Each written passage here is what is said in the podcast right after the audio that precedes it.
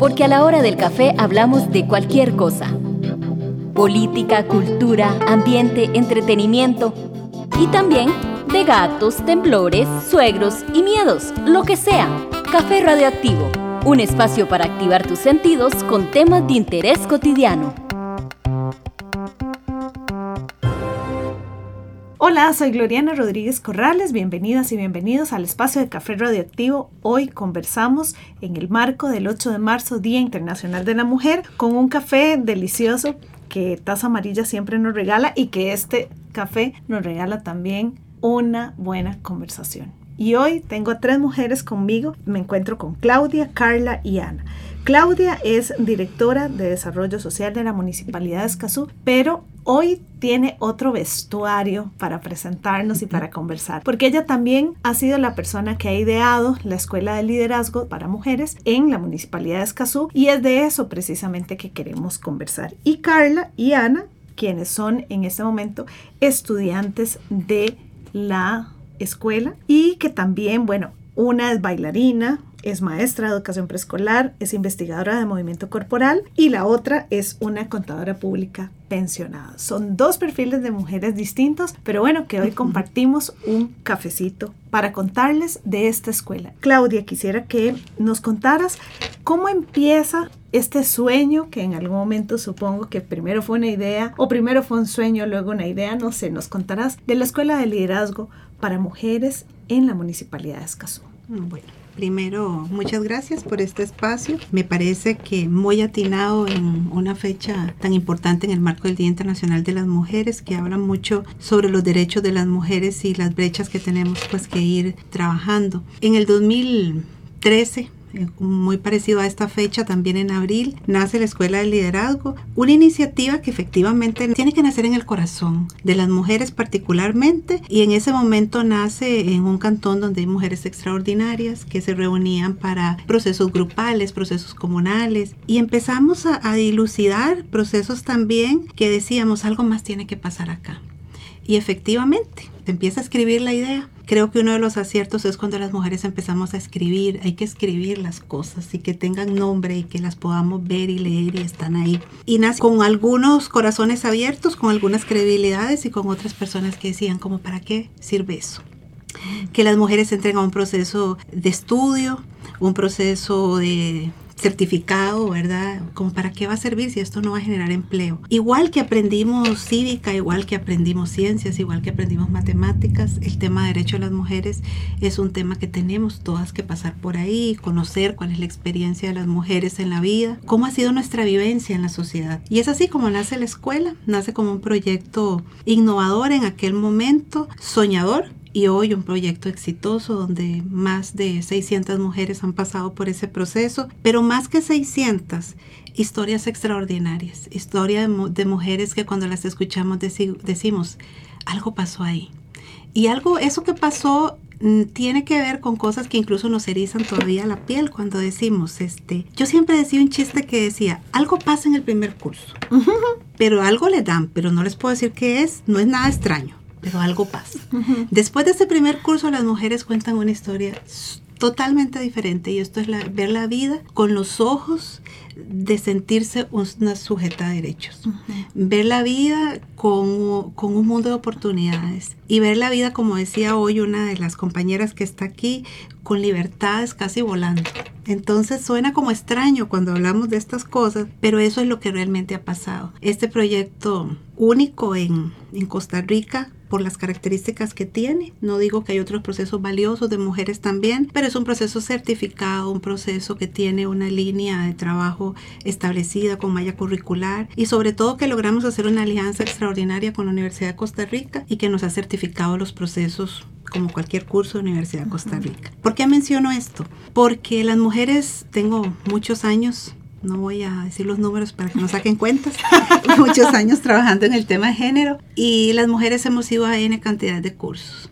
Y vamos y venimos con la satisfacción de haber estado ahí, de compartir, de tomarnos un café. Pero este proceso ha permitido que una mujer tenga en sus manos un certificado extendido por la Universidad de Costa Rica. Y una mujer me dijo un día, hoy me siento feliz de llevar un certificado de la Universidad de Costa Rica igual que mi hijo Dejé todo en la vida para que mi hijo fuera a esa universidad, a esa casa de enseñanza maravillosa. Pero hoy los dos compartimos en la pared de mi casa el mismo título. Eso significa más allá de un presupuesto, más allá de las luchas, más allá de las credibilidades. Es decir, todas podemos lograr cosas maravillosas cuando nos creemos que eso es posible. La escuela ha abierto puertas, más que puertas educativas, ha abierto las puertas del corazón de las mujeres. Y una de las cosas más maravillosas que ha pasado en esas aulas es cuando nos sentamos ahí, una mujer administradora como doña Ana, una artista como Carla, otra chica de 23 años, yo, una funcionaria pública y nos damos cuenta que somos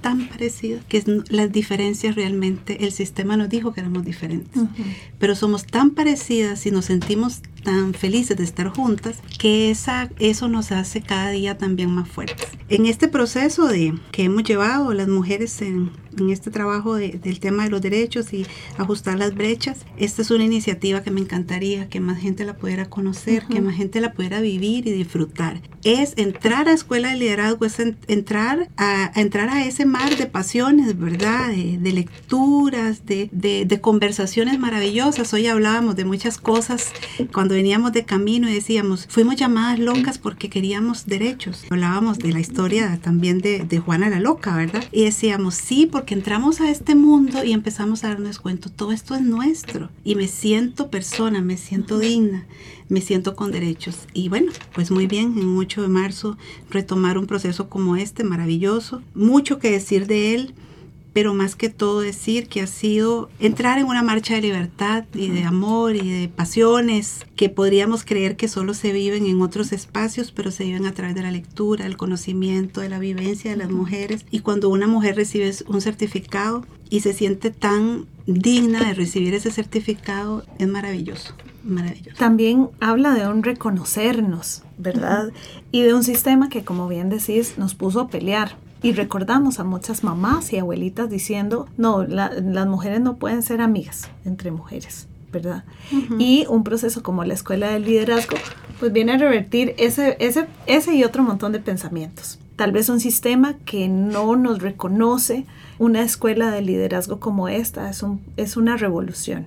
También es revolución ese título en la pared de esa mujer. Y son esas pequeñas cosas que ganamos día a día. Y ahora yo quisiera que Carla nos contara cuál es su experiencia, cuál ha sido y además qué te motivó. Yo llegué a la escuela de liderazgo buscando otros cursos que no sabía que me iba a encontrar esos cursos y, y demás. Yo fui a la, a la municipalidad de Escazú a buscar sobre plantas, sobre tierra y agricultura, porque quería innovar en otros temas alrededor de lo que es el movimiento, el movimiento a través del universo en sí. Después de haber experimentado mi vida a través de la danza en diferentes disciplinas, a esta edad me sentí atraída por algo más hacia la naturaleza de, de las plantas. Y fui al segundo piso de la municipalidad porque me dijeron que ahí había una oficina para la mujer y que sobre esos temas podía encontrar algo. Fue así como llegué. Mi primer curso no fue sobre agricultura. Empecé a llevar clases sobre género. Esa fue la primera clase. Un tema muy de moda escuchando las conversaciones de mi hija, que es una adolescente ya de casi 17 años y que pues estos temas ya están por dicha en boca de, de las personas más jóvenes con una claridad quizás de más apertura que para las generaciones anteriores y me sentí muy atraída todavía más y por haber asistido al primer curso no, no quise perderme los demás. En la escuela de liderazgo todos los cursos que damos las compañeras porque no es solo una opinión mía, sino que todas pensamos que queremos que continúe, que es como cuando uno está viendo aquella serie que uno no quiere que termine, pero hay que terminar para seguir con el siguiente, con la siguiente temporada. Exacto. y bueno, yo no sabía que iba a llegar a la escuela de liderazgo, no sabía que existía una escuela de liderazgo femenina, y menos en mi cantón, en, en mi país. Sin embargo, siempre me he sentido atraída por todos los temas, puesto que soy un artista y trato de llevar al, a la exposición en el escenario diferentes tipos, mezclando la educación a través del movimiento. Me sentí agradecida. Me sentí en un modo de demasiada gratitud con el primer tema que empecé a ver y cuando empecé a investigar y cuando conocí a doña Claudia en una de mis investigaciones de los trabajos que, que tuvimos que realizar ahí en la escuela, empecé a sentirme tan agradecida que quería saber de dónde había nacido eso. Yo quería conocer la cara de la persona que me estaba dando a mí eso y que ya yo sabía que habían generaciones antes de mí que venían experimentando esto. Asistí a una graduación de de otras mujeres que se graduaron. Nosotras no nos hemos graduado, doña Naili y yo estamos en ese camino. Pero cuando asistí a esa graduación y empecé a escucharlas y vi que habían mujeres de 70 años, de 80 años, amas de casa, así como personas que habían ido a la universidad con diferente ambición en la vida y con diferentes perspectivas y experiencias, mamás y unas que ya decidieron no tener hijos y un, un revoltijo de ideas y de vida que hacía esto tan interesante que yo dije, aquí es donde yo quiero estar y aquí es donde me quiero compartir también. Pero además de, todos esos temas tan interesantes es cómo empezamos a compartir entre nosotras para aprender a amarnos, para compartir todo aquello que tal vez nos hace sentir que estamos solas, que estamos separadas, que somos diferentes, pero que con la diferencia de vida de cada una al fin y al cabo es como que vivimos las mismas cosas, los mismos procesos y al compartirnos nos hace unirnos y a desarrollar solidaridad y esa sororidad. Esa ha sido más, más o menos mi experiencia. No he terminado con la escuela, estoy todavía en el proceso, vivo enamorada, espero siempre mis clases, es un espacio para mí la escuela de liderazgo, yo me imagino como aquellos intelectuales, ¿verdad? Aquellos filósofos donde el mundo era de los hombres que tenían la oportunidad de educarse. Pues este es el momento de nosotras, las chicas, poder experimentar eso, reunirnos, no solo en la escuela de liderazgo, sino que ya hacemos amigas, nos reunimos de otras formas, en otros espacios, compartimos otras ideas, más intelectuales que están relacionadas totalmente a la familia. Muchas personas me han preguntado, pero eso de feminismo está en contra de los hombres. No, al contrario, todo este conocimiento y toda esta sanación, porque la escuela de liderazgo es un proceso de sanación, es un proceso que se vive primero en nuestra propia vida para en el futuro venir a producir todo eso y a compartir con las familias y las parejas y la, toda nuestra gente alrededor. Es un movimiento que en lugar de alejarnos de nuestra pareja y de, las personas que queremos, más bien viene a que nosotros podamos potencializar a todos los que están cerca de nosotros. Porque en el patriarcado habíamos perdido todos, hombres, mujeres, niños, ancianos, todos, pero estamos en un despertar en una época de despertar donde vamos a empezar a ganar todos y todas. Y esto es muy importante porque en un sistema patriarcal y capitalista, salvaje, como le llamo yo, bueno, no les llamo yo, es que es así. es que es así. Es un sistema de muerte. O sea, esos son, ponga todos los elementos para esperar la muerte. Y no porque la muerte sea algo mal, porque sí, estamos aquí con la certeza que nos vamos a, a morir. Sin embargo, nos matamos más rápido en una forma en la que no nos permitimos ser, en la que nos permitimos una serie y una cantidad de desigualdades, una distribución de recursos de todo tipo que no es igualitaria, que no permite que podamos conversar con respeto, con amor, con solidaridad, con sororidad, con fraternidad. Y aquí todo el mundo, como dice Carla, todo el mundo pierde, ¿verdad? Perdemos porque Claro, al quitarle las capacidades a, a, unas, otras se recargan. Al darle la capacidad de llorar a unas, el otro se los quita. Al darle la capacidad de sentir amor, de sentir cariño, de sentir pasión, a unas, el otro se los quita. Es decir, aquí esto es un ganar-ganar. ¿verdad? Un abrir los ojos y qué mejor que abrir los ojos como colectivo que somos. Doña Ana, usted también forma parte de esta, de esta escuela. ¿Cuál ha sido su experiencia y qué se ha llevado también para tomar las palabras de Carla y esto último que decía, qué se ha llevado usted para la casa?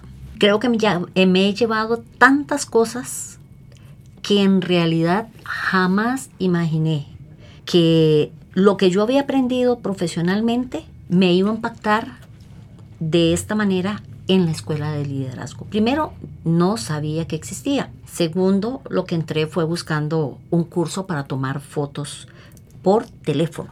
Y posteriormente a eso me contactó Ana María para decirme que estaban abriendo un curso de género.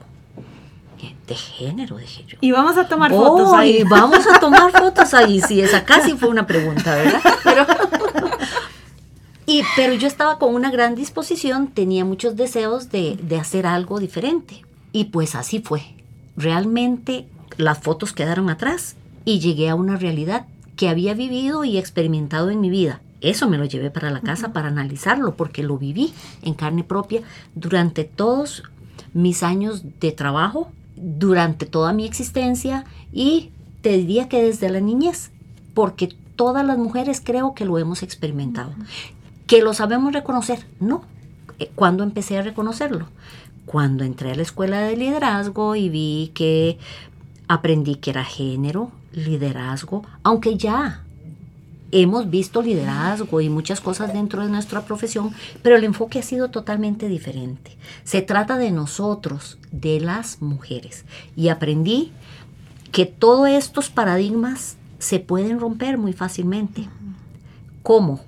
Bueno, ayudándonos entre todas nosotros, pero sobre todo, primero conociendo y llevando este proceso que creo que es un éxito. Un éxito, ¿por qué? Porque ahí todas somos mujeres iguales, llegamos en las mismas condiciones, ahí no hay diferencia. Te puedo decir, aquella es muy joven y aquella es muy adulta, aquella es una profesional, esta muchacha no solamente ha estado en la escuela, eso no tiene nada que ver. Todas somos mujeres y todas nos integramos como una. Eso creo que de verdad es lo que mayor peso tiene en esta escuela de liderazgo. ¿Qué pasa ahí? Que todas nos identificamos, somos confidentes, contamos nuestras historias a partir de estas profesoras que tenemos que son increíblemente maravillosas. Porque cada una de las que he logrado conocer han formado parte fundamental de este proceso. Igual cuando Claudia llega, nos da la bienvenida, nos cuenta la historia de la escuela de liderazgo, eso nos hace pensar, Dios, ¿cómo yo no estuve aquí antes? ¿Por qué yo no conocía esta escuela? Bueno, ahí vamos llegando cada una y cada una va aportando algo. Pero aquí lo importante es que dentro de todo esto es como ir replicando nosotras mismas dentro del mismo cantón lo que nosotros vamos aprendiendo, porque hay proyectos que se desarrollan en esta escuela, porque hay proyectos que vamos a llevar a cabo, que vamos a proponerle a Claudia probablemente en el futuro, ¿verdad? Que ya estamos armando desde el principio. Y además que podemos elegir entre política, entre procesos comunitarios, o sea, hay una diversidad de cosas que estamos aprendiendo y que queremos aplicar. Yo ansío que se lleguen los miércoles para llegar a las clases, porque la pasamos sumamente bien y no perdemos el tiempo. Nos escuchamos, nos apoyamos y creemos que este desarrollo, en mi caso, ha sido muy valioso. He aprendido a reconocer que todos sufrimos de una u otra manera algún tipo de bullying, ya sea familiar, ya sea en el trabajo que uno lo sufrió, entonces ahora lo puede identificar, puede identificar este, la discriminación, la misoginia, o sea, tantas cosas que has visto en el transcurso de la vida y que no le sabías poner nombre. Y ahora me estoy integrando a este, a, este, a este nuevo enfoque y realmente es enriquecedor poder determinar y poder ver que todas hemos sido sujetas de lo mismo que sufre una, desde una niña hasta una adulta como yo. Este proceso me hace estar cada día más comprometida en seguir y seguir y terminar todos los cursos y, ojalá que sigamos con otras cosas más. Que sea, que sea eterno. bueno, y es que el aprendizaje es eterno y las historias también son eternas. Y hacer eh, más escuelas parte del liderazgo femenino.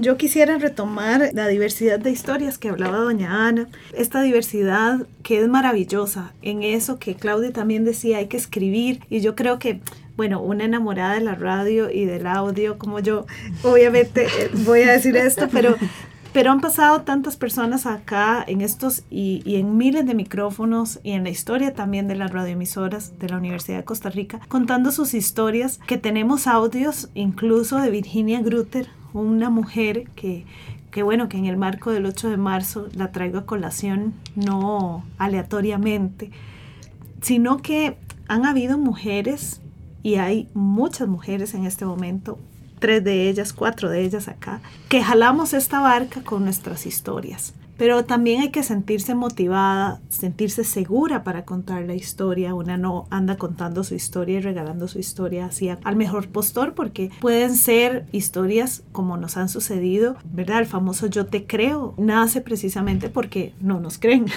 ¿verdad? Y es muy importante recapitular esta diversidad de historias. No hay una sola forma de ser mujeres en este en este planeta. Y no tenemos que exigirnos ser una mujer determinada a la otra, a la otra o criticar una a la otra porque hay eso, hay una diversidad grande que se mide en el respeto y el amor, que son esos cúmulos de conocimientos de los que hablaba Claudia, Carla y Ana. Y bueno, que hemos sentido también muchas cosas en nuestros cuerpos ¿verdad? Cuerpos de mujeres, que no es lo mismo que un cuerpo masculino, por supuesto que no. Que se nos tacha si nos gusta algún deporte, si queremos jugar, que se nos ha tachado de locas si queremos conseguir algo por primera vez, que me imagino que pasó con la escuela de liderazgo también en su momento, que era una locura, que para qué iba a servir, ¿verdad? Y bueno, siete años después, enos aquí sentadas en, en un 8 de marzo en nuestra pequeña celebración radiofónica. Así que agradecerles a ustedes no solo que hayan tomado el rato de conversar hoy con nosotras y nosotros, sino que también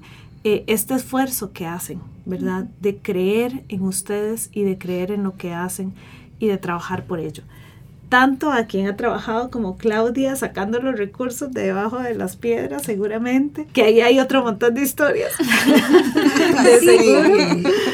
Y a ustedes chicas también, porque cada miércoles, cada, ¿verdad? cada día que van, bueno, es plantearse esa sanación que no es tampoco sencilla, ¿verdad? que hay que ponerle bonito a esa, a esa sanación. Yo quisiera para, para ir cerrando que Claudia tal vez nos cuente, tal vez alguien de alguna municipalidad o alguna compañera de alguna institución pues esté escuchando y esto le interesa saber cuál es la metodología, cómo pueden hacer o también personas que están interesadas en llevar la escuela de liderazgo.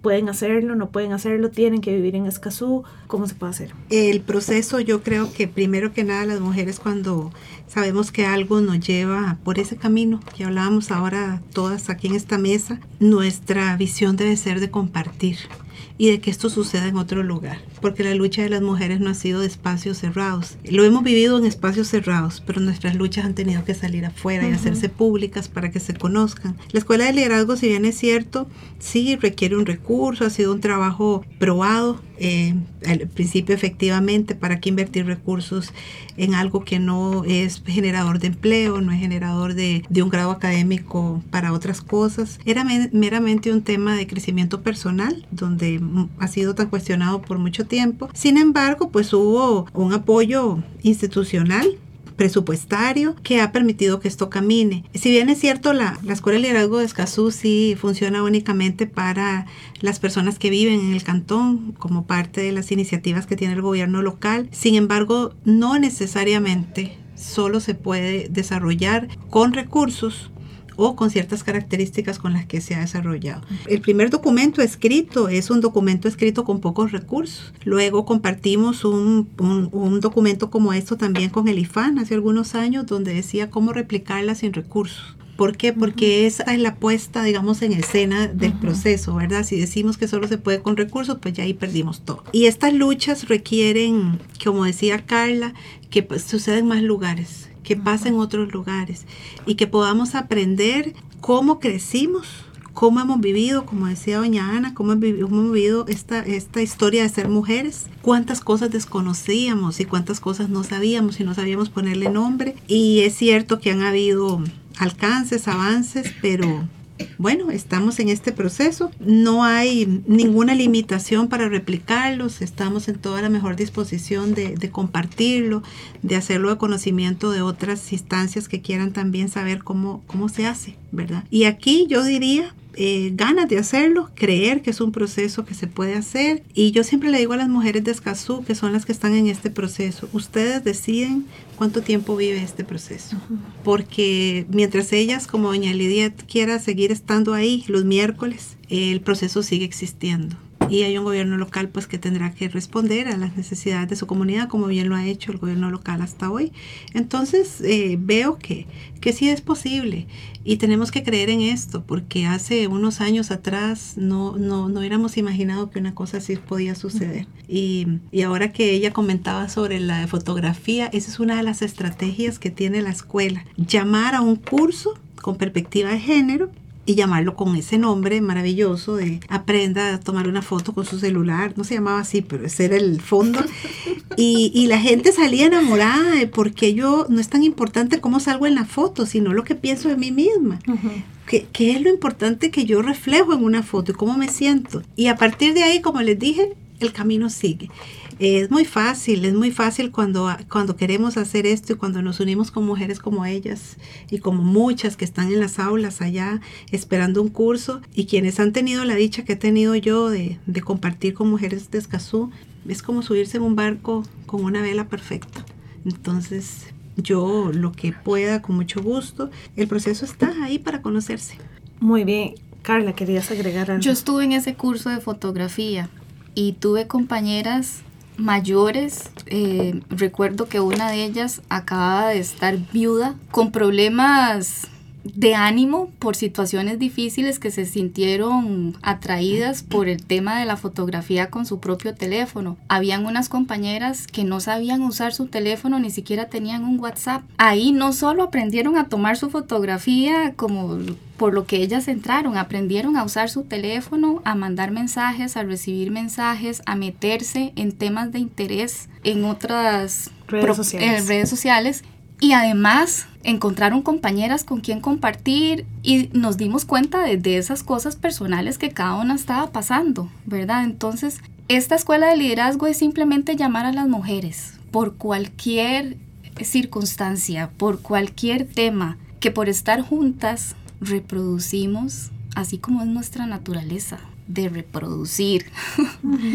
Y no solamente eso, quería como recordar eso de que esta escuela está hecha para todas. Hay señoras que no saben leer ni escribir y que por entrar a la escuela de liderazgo se sintieron motivadas no solo a culminar su escuela de liderazgo, sino a tomar otros cursos, a educarse y hacer otros aportes a su familia, además de ser solo ama de casa, porque ser ama de casa es muy importante. Una administradora del hogar es muy importante, pero no nacimos solo para ser amas de casa, no nacimos solo para dar vida, tenemos otro montón de capacidades que a veces ni siquiera estamos seguras o, o, como que en el fondo sabemos que hay algo, pero nos da miedo enfrentarnos a nosotras mismas. Es aprender a ponerle palabras a ese silencio que llevamos siempre, callando, ayudando a los demás, haciendo todo para todos, pero empezar a jugar con nosotras mismas, encontrar amigas, el poder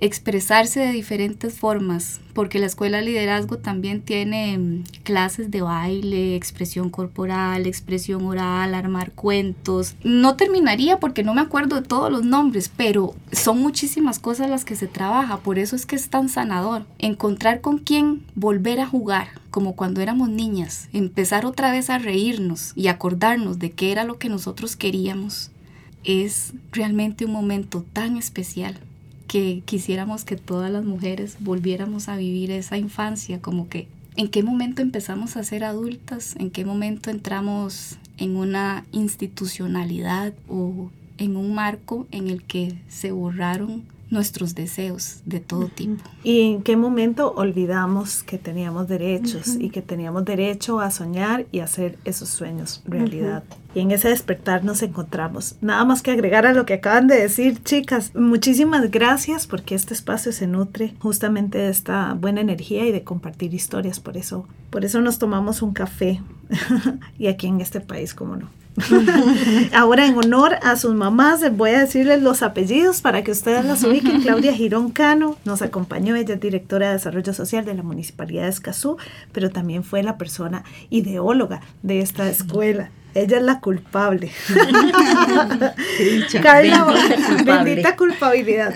Carla Bonilla Garro, ella es artista, maestra de educación preescolar, investigadora de movimiento corporal, también es bailarina y es estudiante de la escuela. Y doña Ana Lidet Solís Mata, que también estuvo acompañándonos. Ella es contadora pública, pero ya está pensionada y es estudiante también actual de la Escuela de Liderazgo. Yo soy Gloriana Rodríguez Corrales, les agradezco mucho la compañía. Recuerden, en este 8 de marzo es una buena es una buena fecha para conmemorar que si queremos hacer la revolución, yo creo que hay que agarrar el teléfono y llamar a nuestra mejor amiga. Esa es la mejor revolución que podemos hacer. Y la Escuela de Liderazgo es esa. Agradecer también a Paolo Marín que estuvo en controles. Nos encontramos entonces la próxima semana. Gracias. Gracias. Gracias. Un espacio producido por Radio U desde la Universidad de Costa Rica.